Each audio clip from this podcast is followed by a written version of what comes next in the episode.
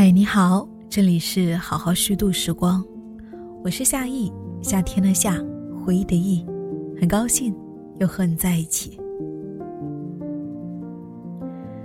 也许人生就是要经历一段长长的黑暗，才能迎来我们理想中的生活。对于日本著名的漫画一姐西园里惠子来说，就是如此。她的前半生。经历过了许多困顿和黑暗，终于在五十九岁的时候，他靠双手过上了不为金钱和疾病困扰的人生。那么今天，来跟你分享这位日本漫画家西园里惠子的故事。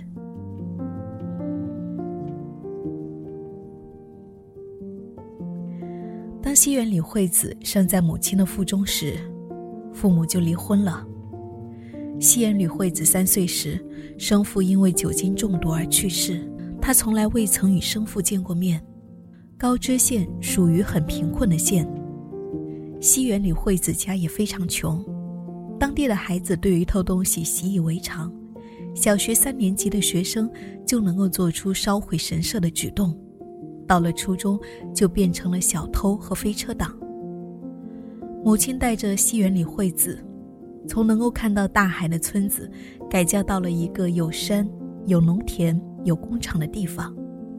继父和母亲的关系不是非常和睦，他们常常吵架。每当这种时候，西园里惠子就会紧闭双眼，拼命念着自创的“我很幸福”的咒语。当年幼的西园里惠子感觉无聊的时候，他会想象身体被切成了两半。一个名叫妞妞的小女孩会来找他，轻轻松松地钻进他那被切成两半的身体里。西园里惠子视妞妞为朋友，为了不让妞妞讨厌自己，西园里惠子不乱扔东西，也不向妈妈耍赖要买洋娃娃，还会吃自己并不喜欢的茄子和青椒。在成长的过程中。在目睹了身边的女性朋友们先后经历了迷茫而失恋的恋爱，过早成为单亲妈妈及被男朋友打到内脏破裂后，西园里惠子受到了深深的刺激。她觉得自己不能一辈子待在这样的地方，她要重新寻找自己的容身之所，于是决定前往东京。可是，就在她参加大学入学考试的那一天。西园里惠子的继父自杀了。他拿走了家中剩下的仅有的四十万日元，嘴里念叨着“最后一次”，就去了赌场，最终因为把钱输光而上吊自杀。因为继父的自杀，西园里惠子没有考完东京各所美术大学的入学考试，武藏野美术大学之类的好些大学全都落榜了。这令他深深怀疑起自己想要去东京画画的想法，但无论如何，他决定一生至少要认真学习一次。在接下来的一年里，西园里惠子非常刻苦，无论是文化课还是专业课，都学得非常认真。之后，顺利的考上了武藏野美术大学。好不容易考上了大学。西园里惠子却因为害怕孤独和寂寞，开始和一个待业男青年同居了。同居后，因为再也不用一个人看电视了，西园里惠子非常开心，因此成功忽略了这个男人的所有缺点。他不会洗衣打扫，也不爱干净，总是将公寓房间弄得一团糟。为了养活自己极不工作的男朋友。西园里惠子开始打工，先是在超市卖鞋，又到街头发传单，去餐厅洗鞋、做交通调研等等。但无论每天多么努力，到了月底照样分文不剩。寒假的时候，西园里惠子打算尽量找一个时薪高一些的工作，于是去应聘了一份在夜间当女招待的工作，时薪一千四百日元。这份工作不必陪客人喝酒，只需要负责端酒陪聊就行。去了之后才明白，那是一家位于新宿歌舞伎町的迷你群酒吧。在那里工作，西园里惠子不仅要应对喝醉的客人的索吻，还要应付店长的开油，同时还要经历极限通勤。当他结束歌舞伎町的工作，需要赶两趟末班电车，在车上晃大约一个半小时，再骑二十分钟的自行车才能到家。有一次在电车上，一个醉醺醺的大叔吐了，一股熏人的气味。顿时弥漫了整个车厢，同时，由于车身晃动，那堆呕吐物流到了戏园里惠子的脚下。但即便如此，也没有人下车。西园里惠子和其余乘客都在那样的车厢环境里纹丝不动地保持了一个小时，只因为那是末班车。如果错过那班车，西园里惠子因为没有钱打车，便要露宿街头了。西园里惠子憧憬着，等大学毕业，他要和朋友们一起租个画室，创作作品，然后开个展。青春在弹指间匆匆流逝，一转眼，西园里惠子毕业了。他把画纸分割成了小块，做了许多手工名片。他在上面画了画，写上自己的所有信息，将这样的名片一张张的递了出去。但是。一份反馈都没有，他没有接到任何一份工作的邀约。绝境之下，西园里惠子接到了一份为色情杂志画插图的工作。具体的工作内容是，给几乎没有什么人感兴趣的小故事配上小小的插图。因为对画技并不自信，他都是先读完那些黄段子，然后用文字填满小小的画格。再在最后配上画，画了一段时间以后，西园里惠子接到了一个电话，是素未谋面的责编打来的。他称赞西园里惠子对于插图作家这份工作很有见解，作品很有趣，今后绝对能够靠画插图来养活自己。西园里惠子感觉开心极了，因为喜欢而坚持到现在的画画这件事情上，有生以来第一次。他得到了陌生人的赞扬。这份画插图的工作渐渐顺利，西园里惠子的手头也逐渐阔绰起来。他可以毫不顾忌地打车回家，每个月还有闲钱去吃一顿寿司。去超市购买食物的时候，也无需再精打细算。最令他开心的是，他还攒下了三十万日元，终于可以搬家了。虽然新家是一栋已经有四十年楼龄的老建筑，但比起先前隔音效果奇差的木质结构公寓，已经好了太多。新家是钢筋混凝土造的，而且能泡澡，还有厨房。搬家后的当晚，西园里惠子在房间里面又是转悠又是打滚，幸福的无法形容。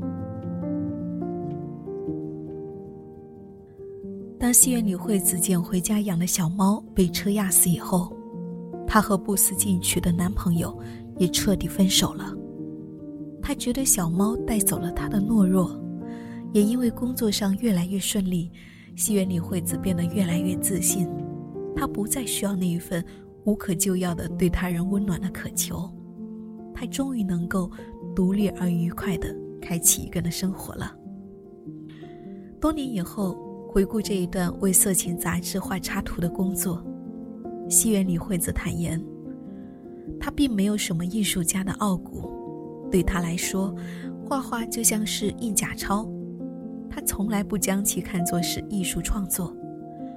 从画不良书刊那时候起，他就知道怎样迎合读者的口味。他能够画不良书刊，也能画一流杂志。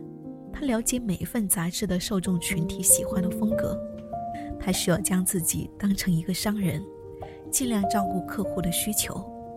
之后，西园里惠子供图的色情杂志改做青年杂志了，不再需要他的四个漫画了。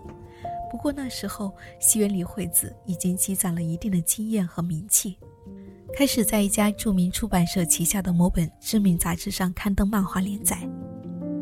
他接到的工作越来越多，得到的称赞也越来越多，他的工作被安排的越来越满，忙碌令他开心和幸福。他偶尔会怀疑，这样的生活只是一个长长的美梦。之后，西园李惠子凭借《我家》《上京物语》和《邮报老妈》等作品，先后获得了文艺春秋漫画奖、手冢治虫文化奖、日本漫画家协会奖参议院议长奖。他的漫画作品被相继拍成了动画、电影、电视剧，充沛的收入令他的生活大为改观。他先后购入了三处房产，价值上亿。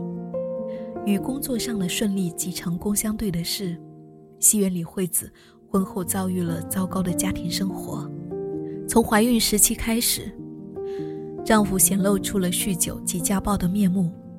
西园里惠子剖腹产后，不能动也不能走，丈夫当着刚出生的柔软宝宝怒吼，扔东西，还威胁西园里惠子：“如果敢还嘴的话，我就要对孩子下手了。”家中每一天都因为丈夫的酗酒而处于混乱状态，她在家到处呕吐，随地大小便，说一些不是人能够说出来的话。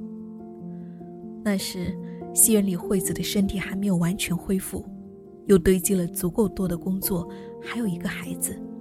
处于这样的境地，她暂时无法逃走。但丈夫日日夜夜的咒骂令她停止思考，脑子一片空白。经历了数年这样的生活，西园里惠子意识到，酗酒是一种会让人脑子变坏的病，跟对方谈伦理起不到任何作用，生病只能找医生解决，家人不会看病，亲情也治不好病。她找到离婚律师，成功离了婚。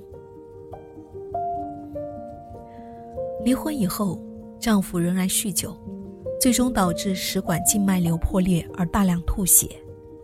当他快要死掉的时候，西园里惠子向他伸出了援手，他将他送进了医院，并对他说：“治好了，咱们就回家。”此后，丈夫成功戒酒。丈夫去世的时候，西园里惠子为他支付了昂贵的丧葬费用。她庆幸自己这样做了，因为如此一来。在孩子们的记忆中，父亲就是一个成功戒酒后的父亲，一切都是美好的回忆。西园里惠子很庆幸自己一直努力工作，获得了足够多的金钱，因为有钱，他才能够成为今天的自己，也无需对孩子们洗脑他们的父亲是个人渣。毕竟他小时候，周围有太多人这样咒骂自己的父亲和丈夫。戏院里惠子告诫女生，要靠自己的双手去构筑自己的幸福，无论发生什么，都不要将自己的人生交给别人。在无法工作之前，尽量努力工作，工作会减少人的负能量。闲着没事干的人容易到处抱怨，为一些细枝末节的小事生气。工作挣钱会让身体内部的发动机不停转动。人也会因此变得更加积极向上，能量满满。同时，如果对男人没有兴趣，也完全可以不用结婚。就算结婚，女生也不应该被家务、做饭这些事情束缚住。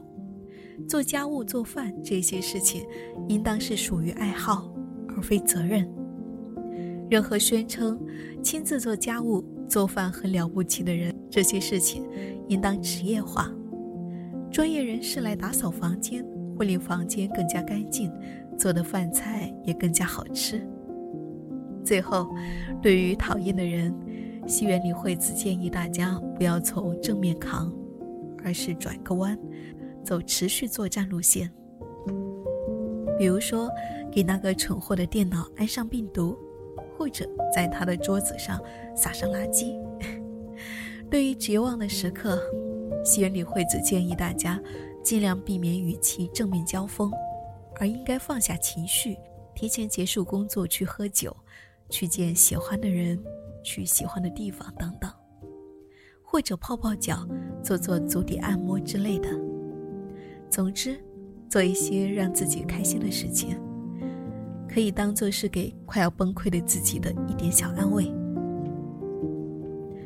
对于此时的西园里惠子来说，购物欲急剧降低，多年前买的昂贵衣服一直放在衣柜里，总也想不起来穿。在家一般只穿运动衫。对他来说，努力一天工作以后，在傍晚四五点的时候喝一杯香槟，吃一份烤虾，是目前最大的快乐。曾经的人生中，出现过各种各样的问题，直到如今，才开始不为金钱和疾病而烦恼。他坦言，不用担心会被杀害，不用担心小偷。身体健康，就连女儿的叛逆期也显得可爱，所以我很感恩，也很享受目前的生活。